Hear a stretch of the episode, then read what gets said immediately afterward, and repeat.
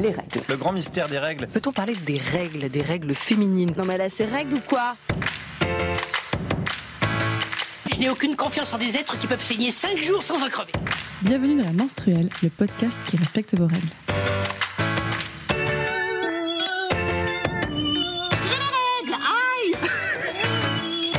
Bonjour à toutes et à tous et bienvenue donc dans cet épisode de la menstruelle. Aujourd'hui autour de la table nous sommes quatre. Moi je m'appelle Fanny et il se trouve juste que dans une autre vie je fais aussi un podcast qui s'appelle Passion médiéviste. Et vous allez voir qu'aujourd'hui bah, je peux enfin faire un crossover avec la menstruelle et je suis très contente. Ces deux passions qui se regroupent. C'est ça. Et on vient d'entendre, on vient d'entendre Lisa. Bonjour Lisa. Bonjour Fanny, comment ça va? Bah ça va, je suis trop contente. Et toi tu vas bien? Ça va, je suis sur euh, une fin de cycle, donc euh, le moment où j'ai un peu l'impression de reprendre le contrôle de mon corps ou plutôt euh, que mes émotions me, me, gouvernent un petit peu moins, ce qui euh, depuis euh, depuis à peu près un an, un an et demi, en fait, j'ai remarqué que mon c'était un peu plus le cas. Quand j'étais plus Mm. jeune, euh, j'étais beaucoup plus maîtresse de moi-même, et là, c'est ou alors peut-être que je suis plus à l'écoute de mes émotions, je ne sais pas. Mais du coup, je suis dans la bonne période, donc Mm. tout va bien. Moi, j'ai eu la petite notif clou qui dit Attention, tes règles arrivent bientôt. Je dis No shit, Sherlock. et on a avec nous aussi Julie. Et toi, où est-ce que tu en es dans ton flux? Comment ça va en ce moment? Alors bah moi mon flux ça va, j'ai viens de finir mes règles, bon je viens de commencer la maladie, hein. je sais pas parce que ça s'entend à ma voix. T'as une voix de fumeuse alors que tu ne fumes pas? Non pas du tout. Je- les... C'est très sexy. Voilà. C'est les dérives du karaoké, en fait, c'est ça. Oui euh, possiblement plus euh, plus le beau temps qui fait que ouais non j'ai plus de voix. Et aujourd'hui, on a avec nous Nadia. Bonjour Nadia. Bonjour. Tu vas nous parler aujourd'hui d'un sujet fantastique, les règles, bien sûr, hein, mais on va aussi parler de Moyen-Âge. Mais avant tout, où est-ce que tu es dans ton flux, Nadia?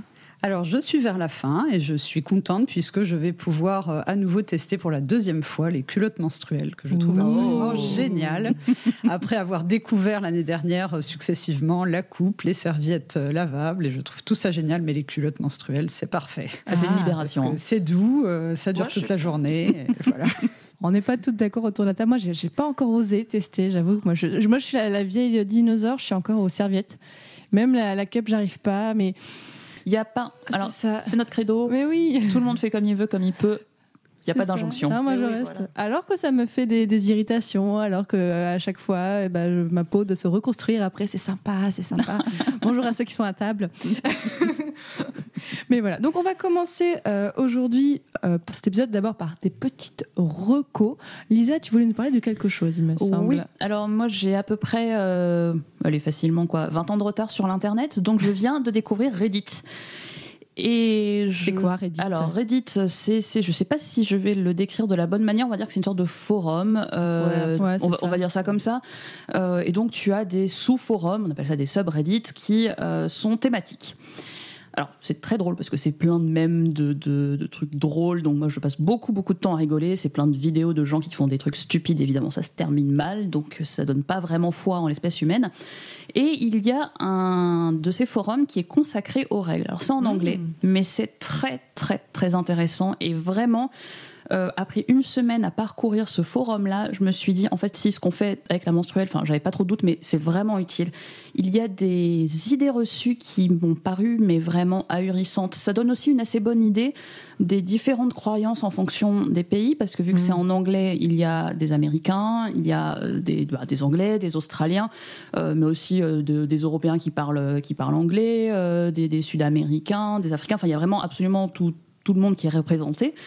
Et c'est vraiment très intéressant parce qu'on se rend compte à quel point certaines choses, notamment sur les grossesses, j'ai vu plusieurs fois de jeunes femmes américaines en l'occurrence, alors je suis navrée, c'est un petit peu le cliché, mais américaines en l'occurrence, qui expliquaient qu'elles n'avaient pas eu de rapport sexuel avec leur conjoint, mais qu'il il y avait eu frotti-frotta, euh, il y a eu un peu de liquide préséminal et que ben, maintenant elles se demandaient si elles étaient enceintes. Oh et là je me suis dit, waouh Et elle me disait, j'ai 19 ans. Comment Oh non et à 14 ans, je savais déjà dire qu'en fait, non, c'était pas possible de tomber enceinte dans, dans, dans ce cas-là, mais euh, c'est très perturbant parce qu'on se rend compte que euh, ben, vraiment au niveau mondial, il y a besoin de parler de santé sexuelle, de santé gynécologique, d'anatomie euh, féminine pour que ça soit plus en fait une telle, un tel angle mort. Mais après, je pense que c'est aussi lié au fait que bah, c'est un endroit où tu peux euh, poster euh, en étant quand même plus ou moins anonyme. Oui, bien sûr. Parce que tu vois, enfin, on a tous vu passer euh, ces images de forums Doctissimo. Exactement. Où, euh, une jeune femme demande si, euh, si elle fait du sexe avec son compagnon, est-ce que son bébé va tomber enceinte? Voilà. Après, en gros, je fréquente pas Doctissimo, tu vois, c'est pas mon truc. Ah, Vous avez pas vu ça? Bah, Je vous conseille Si, si. très fort le Tumblr qui s'appelle Chez le Gigi, qui, qui répertorie beaucoup de beaucoup de, de, de ce genre de perles qui sont bon bah un peu Oui, tristes il mais y en a aussi dans, dans les livres euh, de Jack Parker et d'Elise Mmh, Thiebaud oui, qu'on ne vrai. saurait trop recommander. Donc oui, évidemment que ça existe en France. hein. Il ne s'agit pas de dire où les Américains, ils sont Mmh, vraiment oui, trop non. bêtes. Parce qu'il y a de toutes les nationalités qui posent des questions et c'est très bien en fait d'avoir un espace parce qu'il y a plein de gens qui peuvent répondre et apporter euh, vraiment des éléments en disant non, non, c'est pas possible. Et finalement, euh, moi, ça m'est arrivé de répondre et qu'on me dise ah ben merci, ça me rassure. Donc bah au moins voilà, l'info est passée. Mais, mais c'est vrai que ben, je fréquente pas Doctissimo, donc si tu j'avais pas vu l'ampleur du, du schmilblick. Quoi. Et là, il y, a- y a des moments où je me disais mais c'est pas possible en fait. Euh, qu'est-ce qu'ils font leurs profs? Ou alors qu'est-ce qu'ils font ces élèves en cours en fait? Je sais pas, mais ça. Voilà, donc je me suis dit c'est intéressant et accessoirement on apprend aussi des choses, c'est-à-dire qu'il y a des personnes qui euh, vont parler de, notamment il y avait une jeune femme qui avait plusieurs maladies euh, assez complexes dont les noms m'échappent complètement et ça a modifié complètement son cycle. Et c'était très intéressant parce qu'elle était à la fois dans une recherche d'informations par rapport à des personnes qui auraient pu potentiellement avoir la même chose, mais aussi dans une euh, démarche de ben, posez-moi des questions et je vous explique en fait ce que je vis. Donc franchement, moi, Reddit, 15 ans plus tard, je recommande. Grosse reco. Et toi, euh, Julie, à part, euh, à part euh, Doctissimo, est-ce que tu as d'autres recos Alors moi, je voulais vous parler d'un article bah, qui a été fait aussi, on en parlait pas plus tard qu'il y a deux secondes, d'Élise Thiebaud, qui a, a publié sur son blog euh, sur Mediapart. Donc c'est un article qui date de novembre, et c'est sur euh, comment le capitalisme euh, prend, euh, utilise, euh, utilise nos menstrues euh, et s'en met, euh, comment on s'en met plein les, plein les fouilles euh, avec, euh, avec nos règles. Et bah, c'est le genre d'article qui te donne envie de, bah, de tout casser, hein, personnellement. Brûler le patriarcat et tout ça Ouais, pas que. Et puis, enfin, ça, ça, ça parle de précarité menstruelle, ça parle bah, des marques qui font du pinkwashing. Et ça parle aussi vol de données, parce que même Oui. si on aime beaucoup, euh, enfin même si les, enfin on aime beaucoup, les applis de, les applis de suivi de règles nous servent énormément. Elles ont quand même tendance à aller donner nos petites données à tous les, hum, d'aller refiler nos données pour euh, que bah, elles soient utilisées à des fins publicitaires. C'est un petit peu légèrement énervant. Enfin moi en tout cas, ça me donne envie de tout casser, de tout cramer. On mettra le lien vers l'article dans la description de, de l'épisode. Nadia, est-ce que tu avais une reco? Oui, alors moi je recommande une dessinatrice que j'aime énormément qui s'appelle Rita Renoir. Ah, bah ça a été ma reco il y a quelques épisodes, mais on ne recommande Bon. jamais assez Rita Renoir. Et ben voilà. Euh, donc j'aime beaucoup, déjà d'une manière générale, j'aime beaucoup l'esthétique du noir et blanc avec une petite tache rouge. Donc c'est tout à fait euh, ce qu'elle fait dans tous ses dessins. Ses dessins représentent presque toujours un corps féminin, toujours très beau. Et puis la petite tache rouge, bah, c'est souvent une petite tache de règle. Parfois c'est une petite fleur. euh, voilà. C'est toujours quelque euh, chose de joli. Et en plus, donc elle, elle est très, elle a un compte Instagram et un compte Facebook. Et à chaque fois qu'elle publie un dessin, elle, euh, elle ajoute un petit poème qui a un lien avec son dessin, qui est toujours un poème écrit par une femme. Et ça permet aussi de découvrir des poèmes absolument magnifiques, euh, qui en plus sont parfaitement bien euh, en accord avec ses dessins. Voilà. Donc j'aime énormément ce qu'elle fait. Eh ben, on re-recommande Rita Renoir euh, avec plaisir. Ouais, c'est, c'est- En plus, on peut la suivre sur les réseaux sociaux très facilement et euh, voilà, c'est, généralement Rita Renoir. Et Et si vous voulez aussi beau. acheter ses, Oui. ses œuvres, vraiment, euh, elle fait... bon, on peut acheter tout ça. Les règles, boum Voilà. Et là, oups, on a perdu 200 000 auditeurs. Alors avant de parler aujourd'hui de règles et Moyen Âge, Lisa, tu vas nous parler un petit peu de avant le Moyen Âge. On repart un petit peu euh, en Antiquité d'un certain monsieur qui s'appelait Pline l'Ancien et qui, qui avait certaines idées sur les règles. On t'écoute. Voilà. Alors, ce nom, si vous êtes déjà amusé à chercher les croyances les plus loufoques sur les règles, vous le connaissez déjà. Pline l'Ancien. Avant de rigoler, parce que oui, on va rigoler, on va entamer une précision. Pour préparer cet épisode, nous avons pris le temps de discuter, toi et moi, Nadia, donc je parle sous ton contrôle, en tout cas j'espère. Beaucoup d'idées farfelues qu'on attribue à Pline l'Ancien ne viennent en réalité pas de lui. Pline l'Ancien a compilé ce qu'il pensait être l'état des connaissances en son temps. Voilà. Pline l'Ancien est un grand écrivain, naturaliste romain du 1er siècle. Je vous l'accorde, ce n'est pas le Moyen Âge, mais ce qu'il a écrit va beaucoup inspirer nos penseurs médiévaux. En bon scientifique consciencieux, il a écrit sur beaucoup, beaucoup de sujets. L'état des connaissances de ton temps, ça fait un paquet de feuilles à noircir. Le monsieur a tout de même écrit une histoire naturelle qui fait 37 volumes. 37. Il a gardé un peu de place pour se pencher sur le cas des menstruations, et là disons que bon, il y a de quoi lever le sourcil. Alors attention, une citation. Mais difficilement trouvera-t-on rien qui soit aussi malfaisant que le sang menstruel. Une femme qui a ses règles fait aigrir le vin doux par son approche. En les touchant, frappe de stérilité les céréales, de mort les greffes brûlent les plants des jardins. Les fruits de l'arbre contre lequel elle s'est assise tombent, son regard terni, le poli des miroirs attaque l'acier l'éclat de l'ivoire. Les abeilles meurent dans leurs ruches, la rouille s'empare aussitôt de l'airain et du fer, et une odeur fétide s'en exhale. Les chiens qui goûtent de ce sang deviennent enragés, et leur morsure un poison que rien ne peut guérir. Ah ouais. Rien que ça, quoi. Alors vous, je sais pas, mais moi j'aurais aimé qu'on me prévienne que j'avais un tel pouvoir à ma disposition. Il y a quelqu'un qui t'enquiquine, va donc saigner près de sa cave à vin et bam, le château Latour à 260 balles la bouteille transformée en vulgaire vinaigre. Le plus drôle, c'est que Pline l'Ancien ne craint pas de se contredire puisqu'il rapporte les connaissances et que, bon, on va pas se mentir, les connaissances de l'époque sur les menstrues, c'est un peu comme la raclette sans fromage, ça n'a aucun sens. Du coup, Pline, on va l'appeler Pline, Pline rapporte aussi que le sang menstruel peut adoucir les tumeurs et les furoncles et même que la laine de bélier noir imbibée de sang menstruel et renfermée dans un bracelet d'argent peut guérir une morsure d'un chien enragé. Bon, nous on préfère le vaccin, mais pourquoi pas. On pourrait donner encore beaucoup d'exemples parce que Plinounet n'est pas avare en commentaires sur le pouvoir des règles, mais on va s'arrêter là parce que pour l'instant, on essaie de ne pas faire des épisodes de 18 heures avec la menstruelle. Mais si vous avez envie de bien rire, on vous mettra quelques sources sur internet. Et pour les crampes zygomatiques, moi je vous conseille l'huile essentielle de romarin. Ah oui. Ah oui, quand même. bon, ça c'était à l'Antiquité. Avec toi, Nadia, on va parler des règles au Moyen-Âge. Donc je précise que tu fais en ce moment une thèse en histoire médiévale sur le sujet. Donc voilà, tu, ça fait, tu es en deuxième année de thèse, c'est ça? Oui. Et donc avant, tu avais voulu travailler sur le corps féminin, mais finalement, pourquoi tu as choisi de te concentrer seulement sur les règles? Alors, parce que déjà, l'idée, c'était de travailler sur fonctionnement et dysfonctionnement du corps féminin au Moyen Âge. Euh, il est apparu que c'était un sujet absolument géant et impossible donc à traiter dans sa, sa continuité. Donc, j'avais commencé à me faire des petites fiches thématiques et j'ai regardé un petit peu. euh, alors, déjà, j'ai écarté des choses qui avaient déjà été beaucoup traitées. Par exemple, la grossesse, c'était un sujet très intéressant, mais ça avait été énormément traité par d'autres. Bah, il restait. Il y a un sujet qui était intéressant, qui était la masturbation.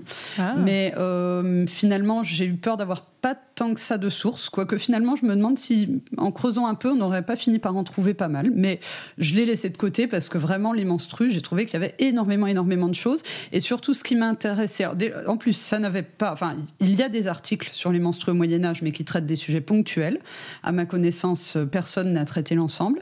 Et ce qui est intéressant, c'est que c'est un sujet qui est traité par des sources extrêmement variées. Donc, ça peut être des sources euh, médicales, des sources religieuses, des sources encyclopédiques, euh, quelques, hum, quelques traces dans des procès, dans de la correspondance, euh, dans des livres de recettes, de charme magique.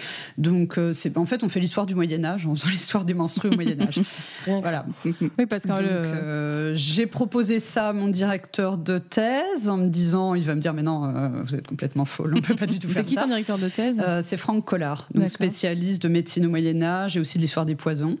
Et en fait, au contraire, Ah, il poison sans menstruel, il y a eh ben peut-être un lien, justement. voilà, exactement. En fait, il m'a dit, mais c'est une excellente idée euh, et, et allez-y, euh, voilà. Donc, Parce qu'on va voir que, bon, je rappelle aux, aux- aux auditeurs et auditrices que le Moyen-Âge, c'est 1000 ans, donc de 500 à 1500.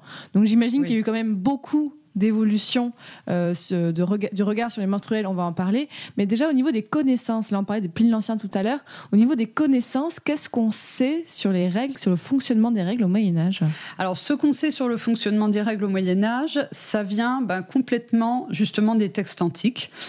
Euh, donc euh, essentiellement des textes d'Aristote, Hippocrate et Galien, et après d'autres qui ont suivi. Euh, donc pour resituer un petit peu, Aristote, c'est quelqu'un qui, bah, c'est comme Pline en fait, c'est un peu son clone, mais 500 ans avant. C'est-à-dire qu'il écrit, euh, et, et- et sauf que c'est en grec. Il écrit sur tous les sujets aussi. Lui aussi, il a fait une histoire naturelle. Alors je sais plus combien de volumes, mais ça doit Probablement être à peu près, beaucoup. voilà. Euh, et par contre, Hippocrate, donc vers le 5e siècle avant Jésus-Christ, c'est un médecin. Bon, tout le monde connaît le serment d'Hippocrate et tout ça. Et Galien, qui est moins connu, c'est un, c'est aussi un grec, mais qui a vécu sous le- l'Empire romain, euh, donc beaucoup plus tard. Et euh, alors sur le fonctionnement euh, des règles. euh, alors évidemment, on avait absolument, on- enfin l'ovulation, ça c'est quelque chose qui a été découvert, je crois au XVIIe ou XVIIIe siècle, peut-être même XIXe. Enfin donc voilà, ça Beaucoup plus ni tardivement. antiquité ni Il y a Moyen pas Âge. si longtemps que ça, finalement. voilà.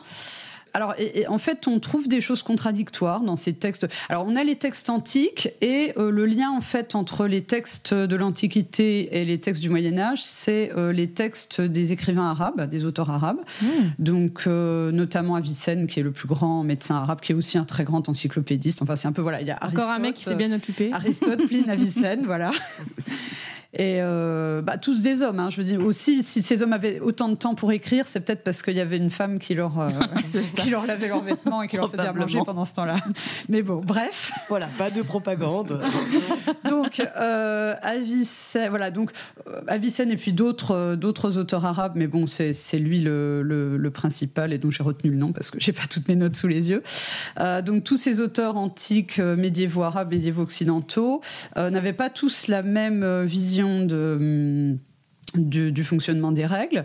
Euh, certains pensaient que c'était un fluide euh, équivalent au, sperme. Euh, et, certains pensaient que qu'il avait aussi une fonction euh, séminale. Et donc il y avait la grande question est-ce que les, femmes ont aussi un, sperme? Et, donc est-ce que pour concevoir un enfant, il faut qu'il y ait l'alliance de deux liquides séminaux ou pas? Euh, ce qui a en fait beaucoup de conséquences parce que s'il faut qu'il y ait les deux, il faut que la femme émette un, un liquide séminal et donc il faut qu'elle éprouve du plaisir. Donc on a des Ah. textes médicaux euh, qui expliquent comment il faut chatouiller sa compagne à certains endroits de son corps pour qu'elle éprouve du plaisir. Et malheureusement, au XVIe siècle, on s'est rendu compte que non. Donc là, le plaisir féminin, on n'en a plus parlé. Ouais, bah là, on est Terminé, quoi. Et Mais donc, coup, euh, s'ils essayaient de faire des enfants euh, quand les femmes avaient les- leurs règles, ça devait pas super bien marcher. Alors, il n'essayait pas. Parce que euh, c'est là qu'il y avait un problème. Euh, alors, du coup, juste je termine sur, le, sur les, les- les conceptions médicales. On pensait aussi que ce fameux liquide, qui donc pouvait, selon certains, être en même temps du liquide médical, euh, séminal, pardon, euh, donc les menstruations pouvaient aussi après se transformer en lait. Et Hein donc, alors, il perdait sa couleur entre temps. et euh, il montait dans les seins.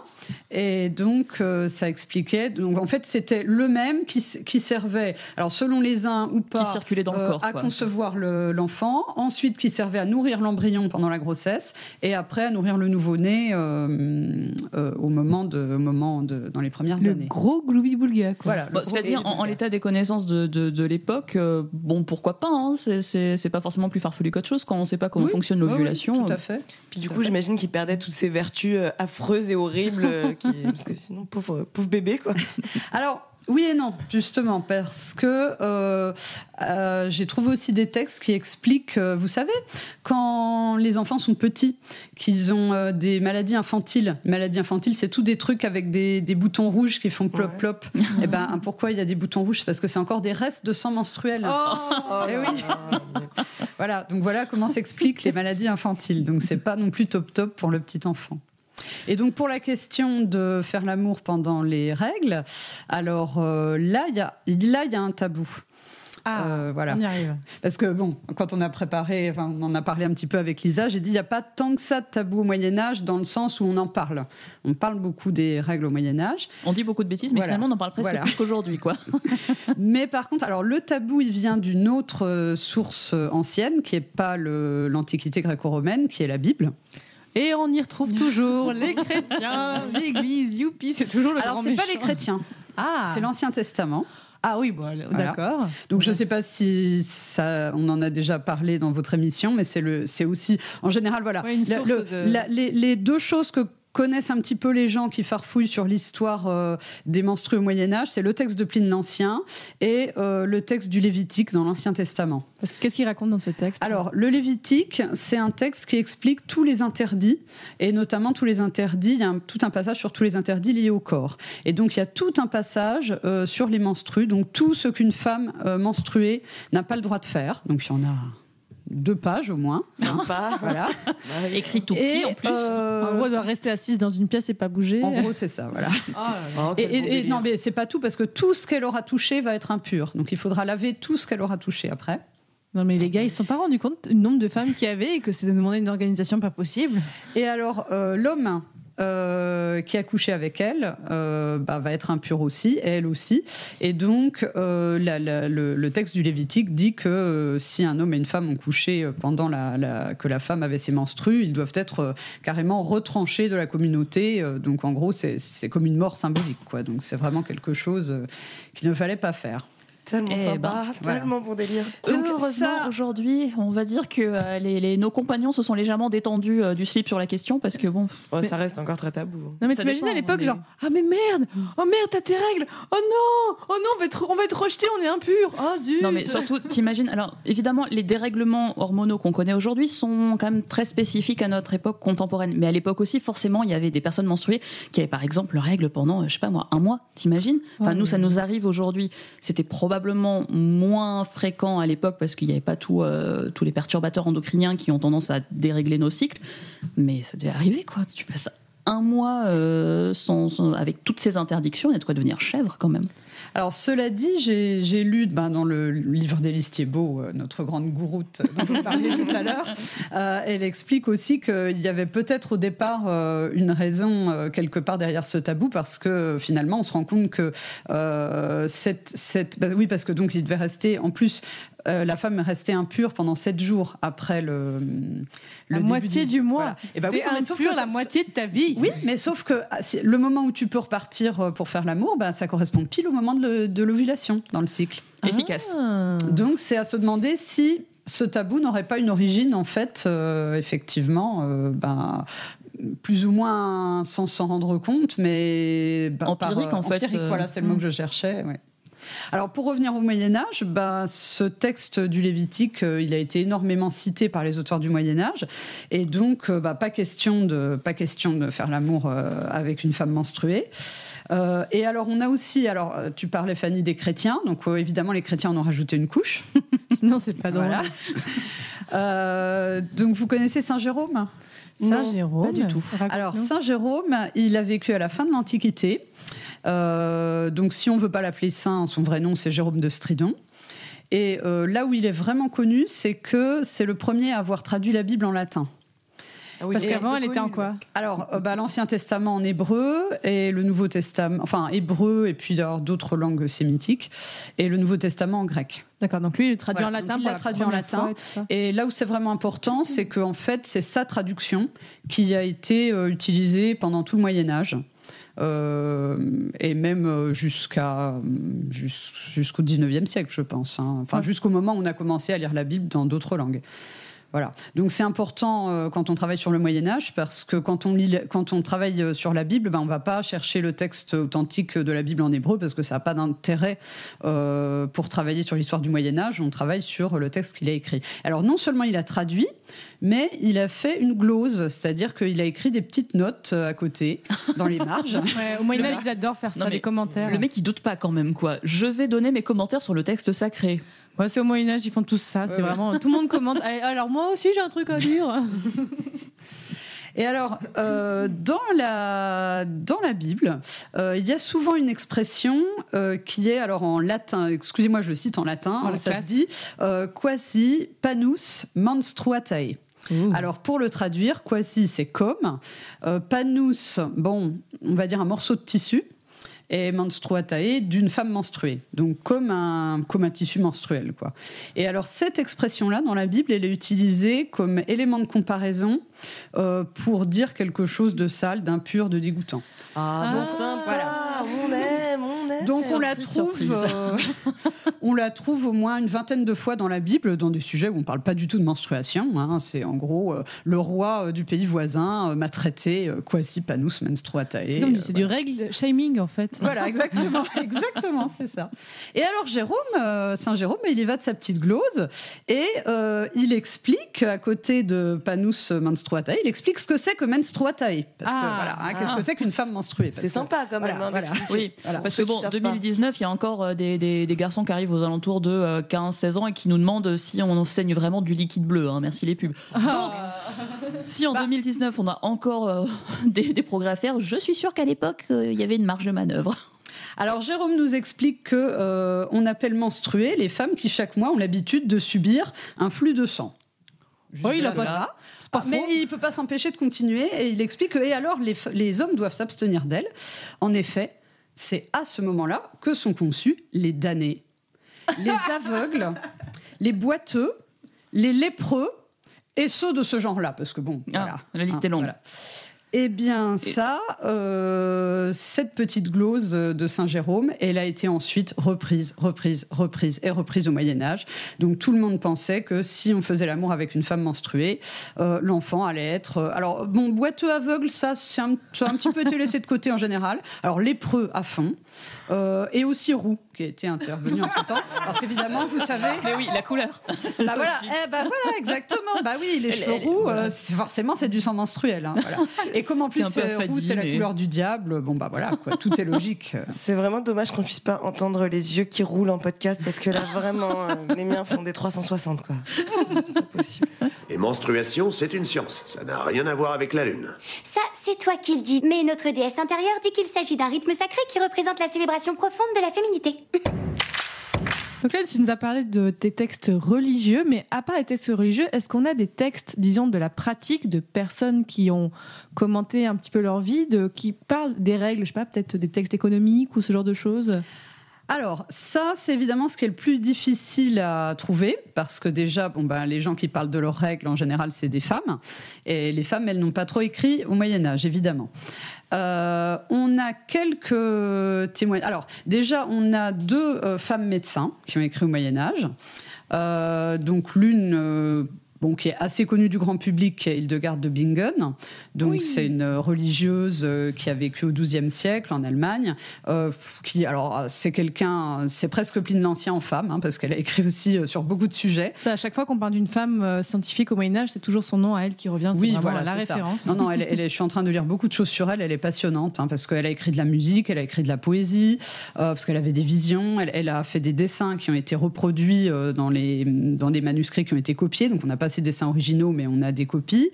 Euh, et puis, elle a écrit énormément sur la médecine. Elle savait beaucoup de choses. Hein, d'après, alors moi, je m'y connais pas beaucoup, mais beaucoup de ce qu'elle dit, euh, bon, on trouve de toute façon toujours dans les magasins bio, on trouve des tisanes à la manière d'Hildegard de Bingen. euh, et, et il paraît que oui, enfin, les médecins, les scientifiques actuels se rendent compte que oui, tout ce qu'elle a dit, c'était, c'était censé, quoi.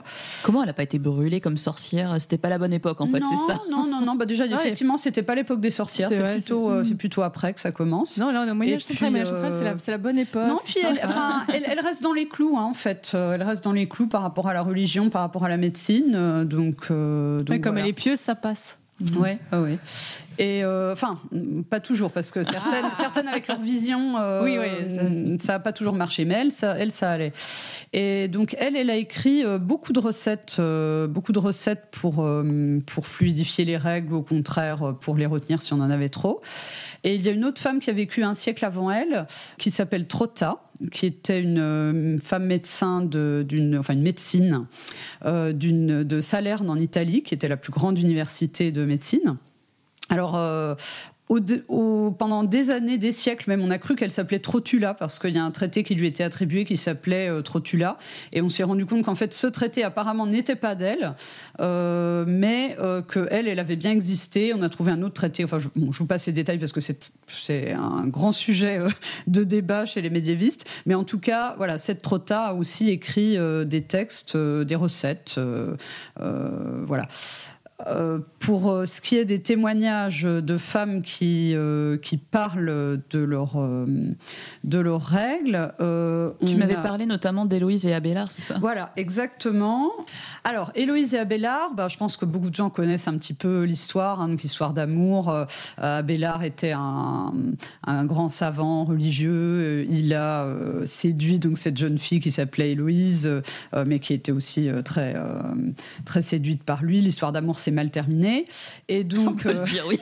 Attends, Il faut qu'on précise pourquoi quand même.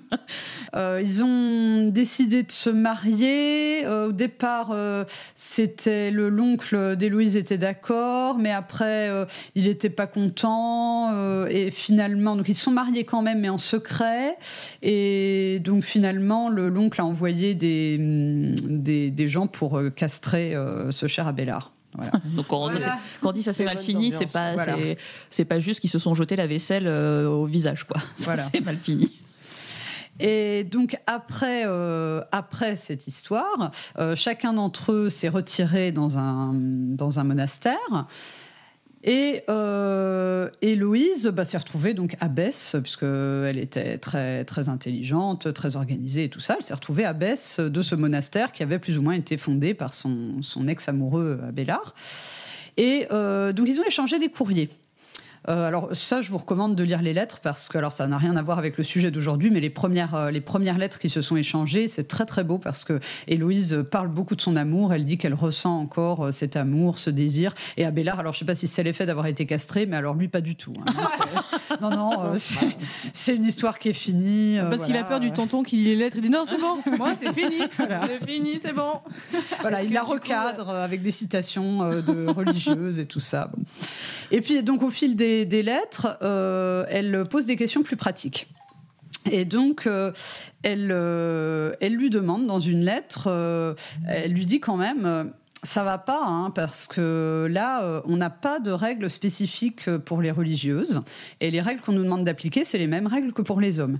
Et il y a des choses qui sont pas du tout adaptées pour les femmes. Il y a des choses très rigolotes parce qu'elle dit, par exemple, elle reprend en fait tous les préjugés euh, antiféministes, enfin antiféminins, pardon, parce que qui disent euh, les femmes sont plus faibles, sont plus euh, voilà. Et elle dit oui, alors c'est vrai, hein, nous on a une on a une constitution plus faible, donc on devrait nous autoriser à boire un petit peu plus de viande et de vin quand même. hein, parce que, voilà.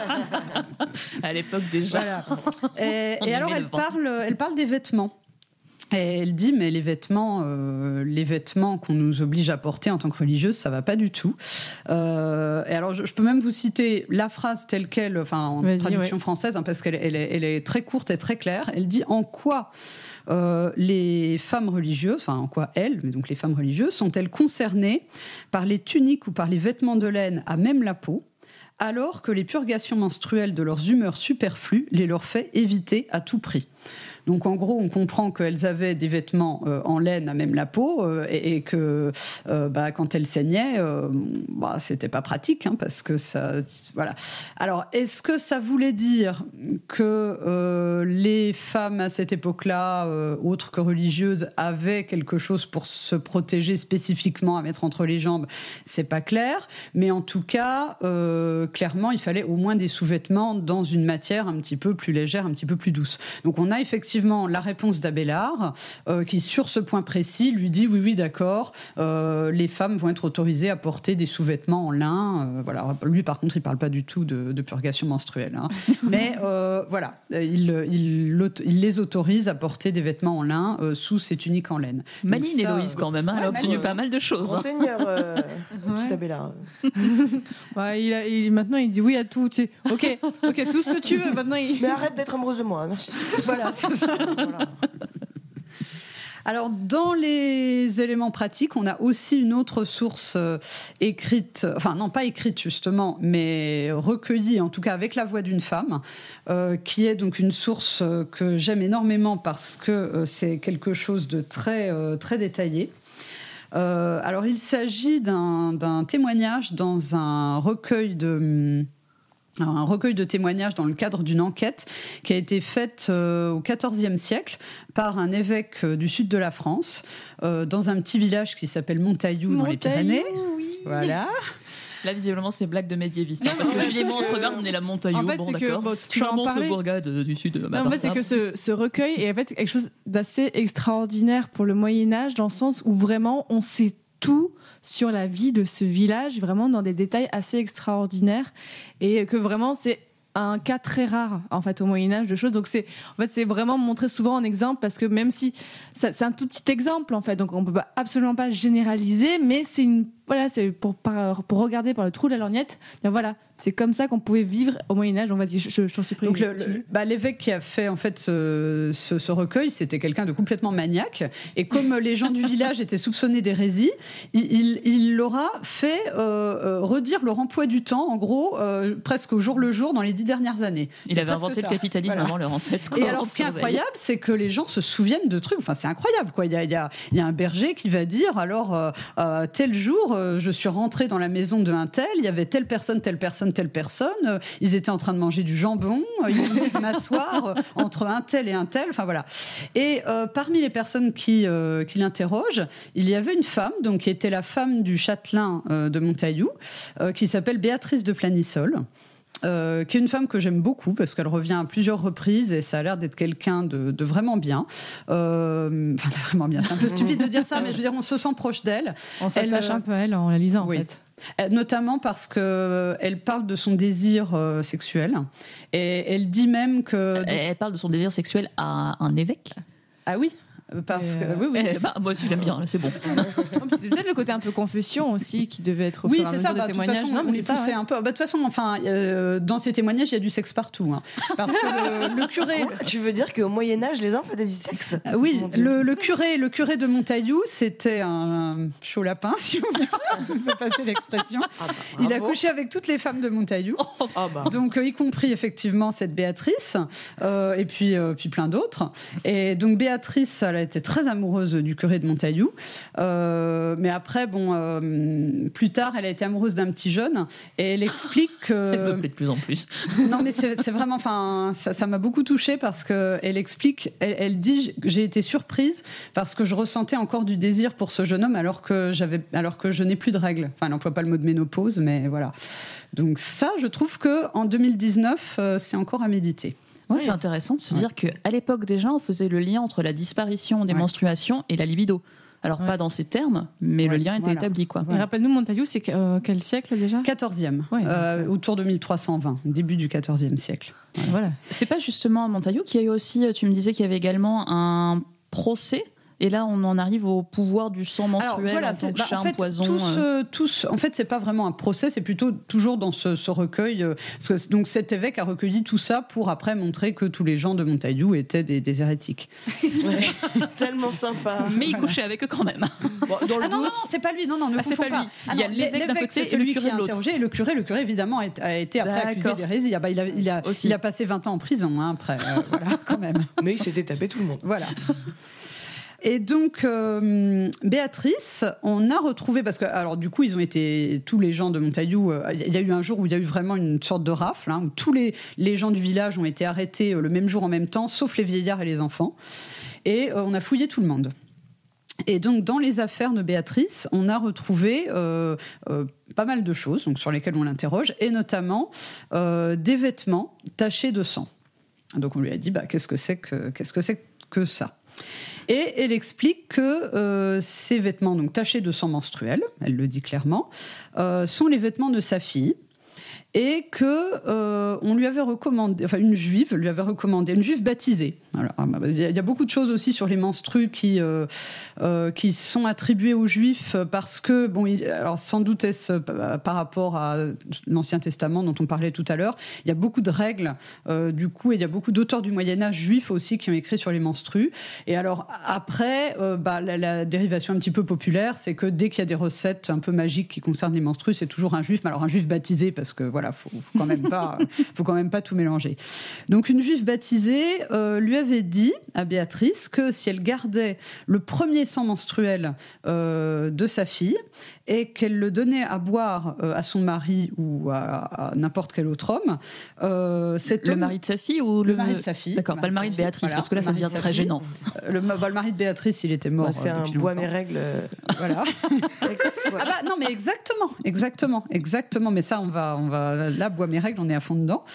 Euh, et donc euh, voilà, cet homme-là serait euh, serait toujours amoureux d'elle.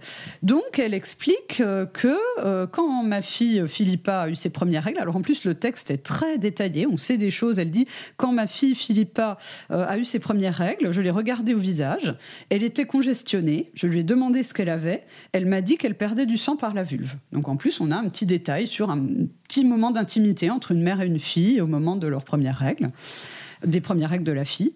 On peut supposer qu'elle n'a pas pris de baffe. J'allais le dire. Voilà. Et Ouais, non, du, coup, sa mère elle a juste mis un chiffon entre les cuisses, ce qui n'est pas forcément agréable non plus.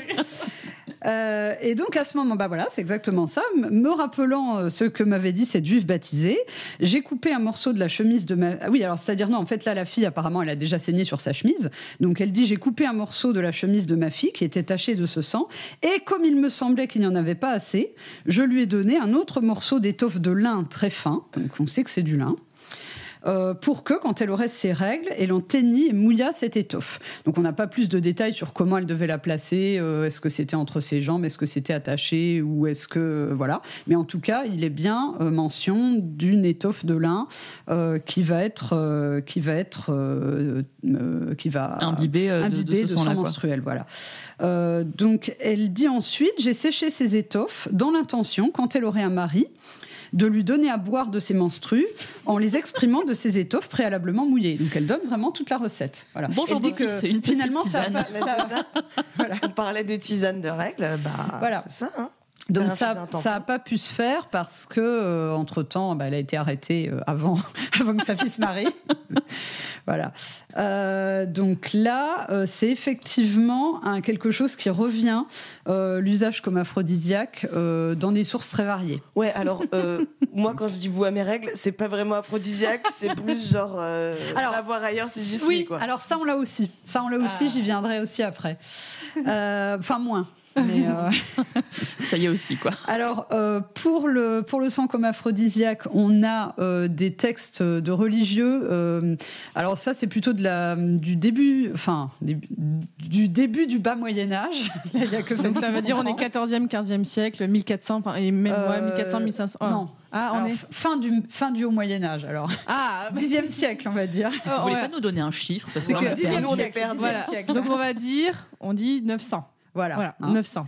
On est avec, peu, on n'est pas loin de Charlemagne et tout ça. Après, on est après. Et on tu a- crois que je me rappelle d'à quelle, quelle est la date de naissance de Charlemagne, Fanny Bah non, mais son couronnement. Charlemagne, il a, été, 800. il a été sacré empereur en 800. Bah oui. c'est la seule Ah. date facile à retenir. Bon, je vais essayer Donc là, on est après Charlemagne et tout ça. C'est le Voilà. bazar avec les Carolingiens. Donc toute cette époque-là, entre euh, 9e, 11e siècle, il y a plein de religieux qui ont écrit des livres qu'on appelle des pénitentiels.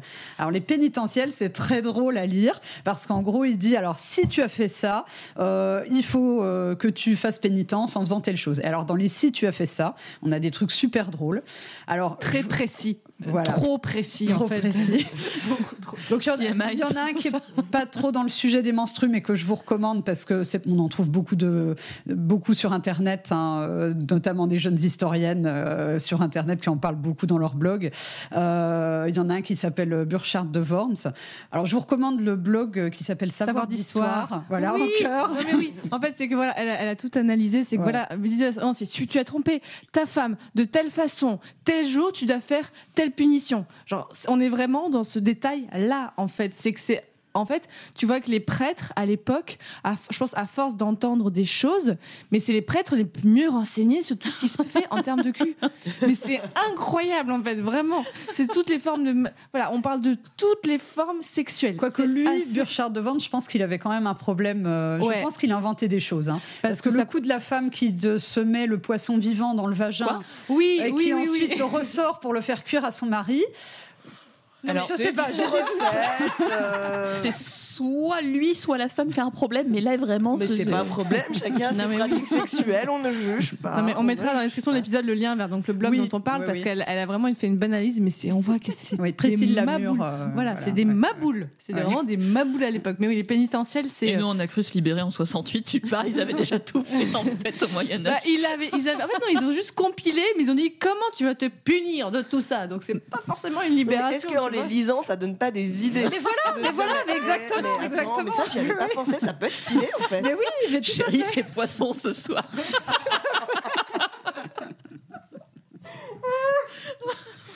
Alors bah du coup je vous bah, il y en a plein de pénitentiels mais je vous cite celui de, notre cher Burchard de, de Worms parce que c'est toujours très très précis euh, chez lui. Donc il dit as-tu fait ce que certaines femmes ont l'habitude de faire? Elles prennent leur sang menstruel et le mélangent avec de la nourriture ou une boisson et le donnent à leur mari à manger ou à boire pour être plus aimé par eux. Si tu l'as fait, tu dois faire pénitence 5 ans pendant les jours requis. Alors les jours requis, j'ai cherché, ça veut dire lundi, mercredi, vendredi.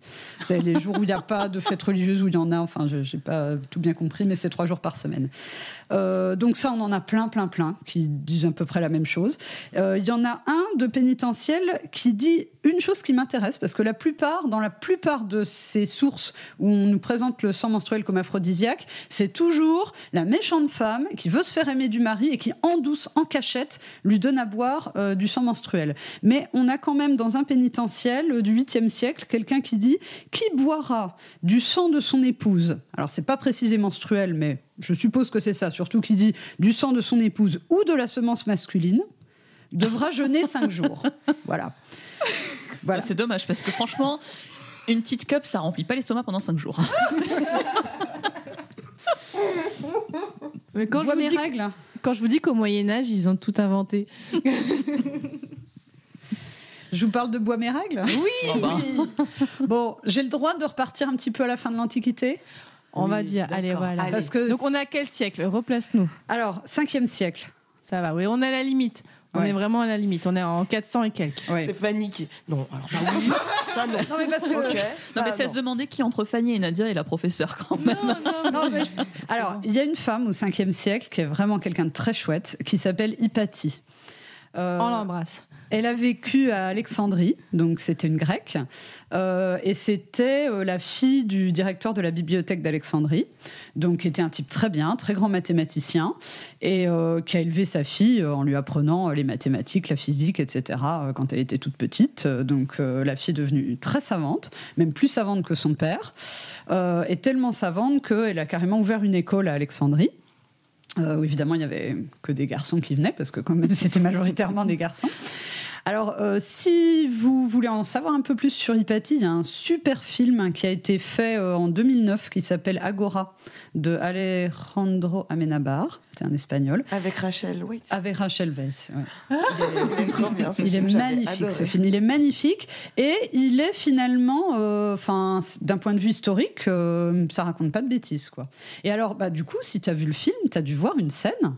Peut-être, mais je l'ai vu du coup il y a 10 ans. Alors j'avoue que je me Eh ben, pas de tout. Elle est en cours avec ses élèves, qui sont tous donc des jeunes gens, et il y en a un qui est amoureux d'elle. Et puis, euh, elle en a marre, parce que elle, euh, les hommes, ça l'intéresse pas. Ce qui l'intéresse, c'est les mathématiques et la physique. hein. Elle Donc, a euh, tellement tout compris. voilà. donc, euh, bon, elle essaie un peu de se débarrasser de lui, mais il la colle. Et donc, un jour, en plein cours, alors on voit, ça, on voit cette scène dans le film, hein, c'est magnifique dans le film parce qu'on s'y attend pas du tout. Enfin, il y a un petit zoom sur sa main, elle tient un morceau de tissu, mais on comprend pas. Et elle jette le tissu sur l'estrade de- devant tous les élèves, et c'était son chiffon taché de sang menstruel. Et elle lui dit, bah voilà, euh, t'es toujours amoureux de moi Donc, euh, bon, Ah, il est un peu gêné. Alors moi, j'ai cru que c'était le réalisateur du film qui avait inventé ça. Je me suis dit, waouh quelle audace C'est dingue hein, En 2009, euh, oser montrer ça dans un film Eh bien, en fait, euh, l'audace, elle date pas de 2009, elle date du 5e siècle. Parce que c'est Yes, dit Queen. voilà. C'est dit effectivement. euh, alors. Le problème, c'est que les sources les plus anciennes qu'on ait sur elle, c'est des sources du Xe siècle. Donc, ça veut dire cinq siècles après sa vie. Donc, ça peut être un peu sujet à caution.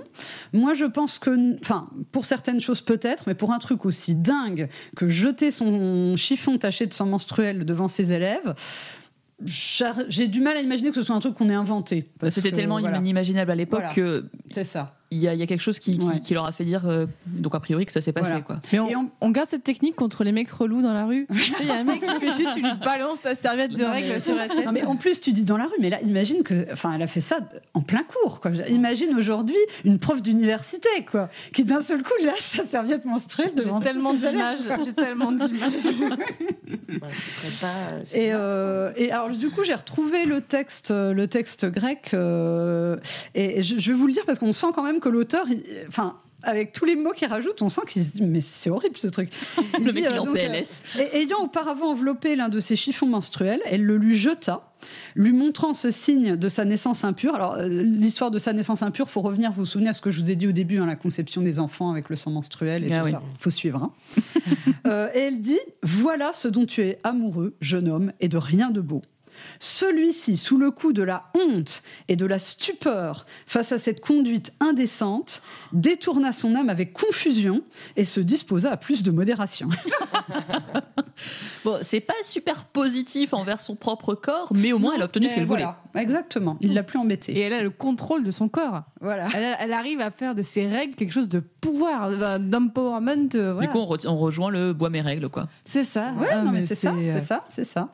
C'est bois mes règles, euh, bois mes règles avant, quoi. Enfin, au- La meuf était clairement ouais. ultra stylée. Quoi. Ah, mais grave. Et dans la pratique, est-ce qu'on en sait un petit peu plus? Alors, bah donc, dans la pratique, il y a euh, les textes d'Héloïse et de Béatrice euh, dont j'ai parlé.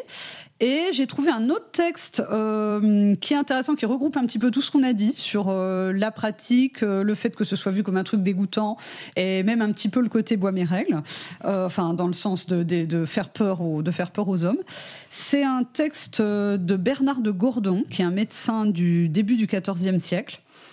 Et euh, il explique euh, comment faire euh, si un jeune homme souffre d'une maladie terrible qui s'appelle la passion amoureuse.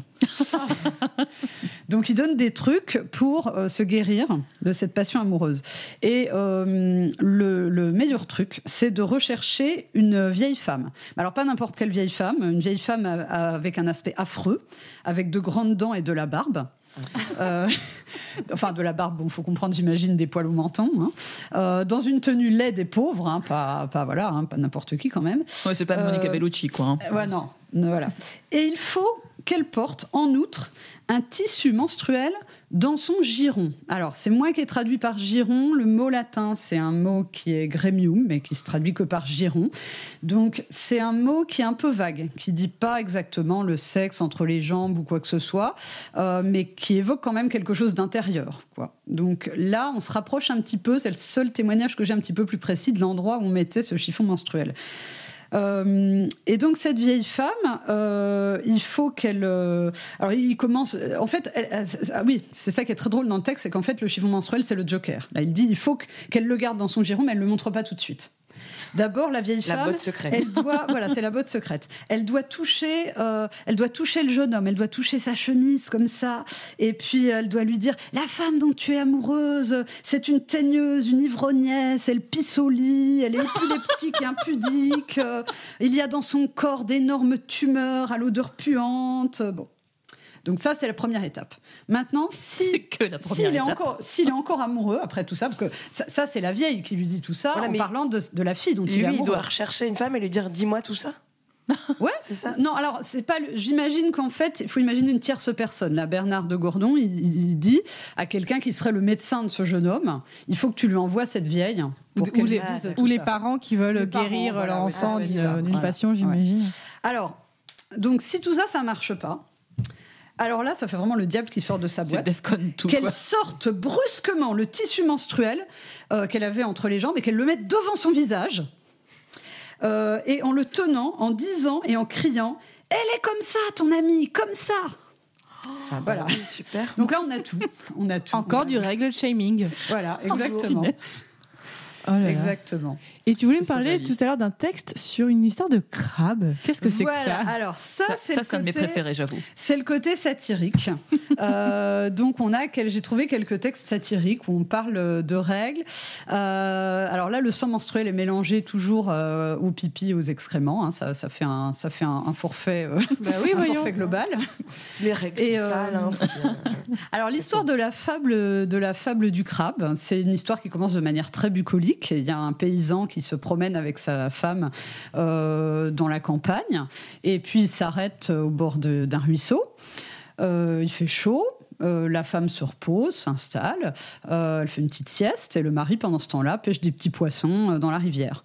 Et puis, il y avait un crabe qui euh, était caché dans une petite anfractuosité au bord de la, de la rivière.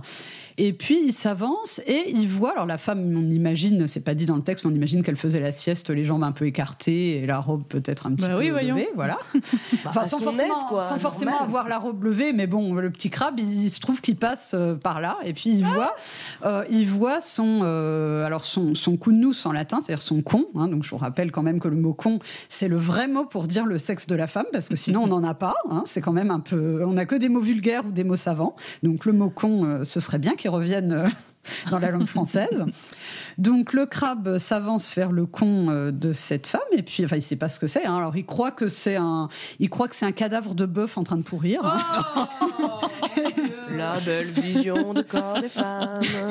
Et il se dit ben tiens ça a l'air, euh, ça a l'air sombre et frais. euh, je pourrais me mettre là-dedans pour euh, pour faire ma nouvelle petite grotte finalement. Ce serait pas mal. Toujours se poser dans un Voilà. corps de bœuf euh, en décomposition. Voilà. Et puis il rentre là-dedans, donc il commence à se mettre à l'aise. Et puis bah, avec ses petites pinces, bah, par hasard, il pince euh, les lèvres de la vulve de la femme. Donc évidemment, elle, pousse un hurlement. Elle se lève d'un seul coup, elle se met à, crier en hurlant et, en, mettant ses mains entre ses cuisses. Et puis son mari la regarde et lui dit mais qu'est-ce qui t'arrive là? Pourquoi tu cries? Euh, Pourquoi t'as les mains entre les cuisses? Euh, euh, Pourquoi tu, tu retrousses ta robe? Enfin qu'est-ce que c'est que ce truc? Puis elle elle ose rien dire parce que euh, par pudeur. hein, c'est Parce ce que dire à son mari j'ai un crabe euh, dans le con, ça fait quand même un petit peu bizarre. quoi. Voilà. Donc finalement, elle finit par lui dire quand même parce que bon, bah, c'est plus possible quoi. Donc euh, lui, il passe la main. Il sent effectivement le crabe, mais il n'arrive pas à le retirer. Donc euh, du coup, Dans cette histoire. il approche, euh, il approche le visage pour mieux voir. Ah bah oui. À ce moment-là, le crabe, en voyant les lèvres de l'homme, il croit que c'est les lèvres euh, du con de la femme. Donc il attrape aussi avec sa pince les lèvres de l'homme. Donc l'homme se retrouve coincé. Il a mal aussi. Donc ça fait beaucoup d'agitation. Et là, je vous cite euh, la suite du texte. À ce moment, le con blessé rejeta par sa gorge ouverte de rouges menstrues, mêlés à d'énergiques urines, et le cul de l'épouse, comme son ventre se relâchait, péta et rejeta la nourriture digérée par la large fenêtre. Alors là, le crabe en a vraiment marre. Il s'enfuit parce qu'il se dit non, mais finalement, c'était pas, c'était Bon pas, appétit, bon c'était pas un lieu sympa. Et, et l'homme se retrouve tout barbouillé de rouge, hein, c'est ce que nous dit le, le texte. Et heureusement, comme la rivière était proche, bah, il a pu laver son visage pendant que la femme euh, lavait son cou. Voilà. Pas- alors. Bon appétit, bien sûr. Est-ce que c'est pas la meilleure manière de finir cet épisode? C'est parfait. C'est épique. voilà. Avant juste de finir, euh, on a dans le podcast, on aime bien mettre à la fin de- des épisodes des petites FAQ ou quoi, mais à partir de là, des prochains épisodes, on va mettre des petits témoignages en lien avec les règles et que Lisa, tu as enregistré notamment au festival Sans Rancune qui s'est passé il y a quelques mois. Et là, on va écouter le témoignage de Justine qui a 29 ans. Eh bien, en fait, ça a été le meilleur cadeau de ma vie. Pour mes 13 ans, mes règles sont arrivées. C'est une blague. hein. Euh, J'étais au cinéma et euh, en fait, euh, quand je suis rentrée, j'ai pas compris. J'ai cru que enfin, j'avais un vrai problème. Et euh, du coup, euh, quand j'en ai parlé à ma mère, elle m'a dit ah non non, c'est tout à fait naturel et euh, je vais t'expliquer comment ça se passe. J'ai jamais eu euh, de problème pour en parler avec ma famille ou mes amis. Et je me souviens que j'étais hyper curieuse quand j'étais ado. Je me disais mais comment ça se passe? Et je collectionnais les pubs Nana dans les dans tous les magazines et tout parce que j'étais hyper en alerte sur ça. Et je me souviens qu'on attendait vraiment ça avec nos copines pour en parler et échanger.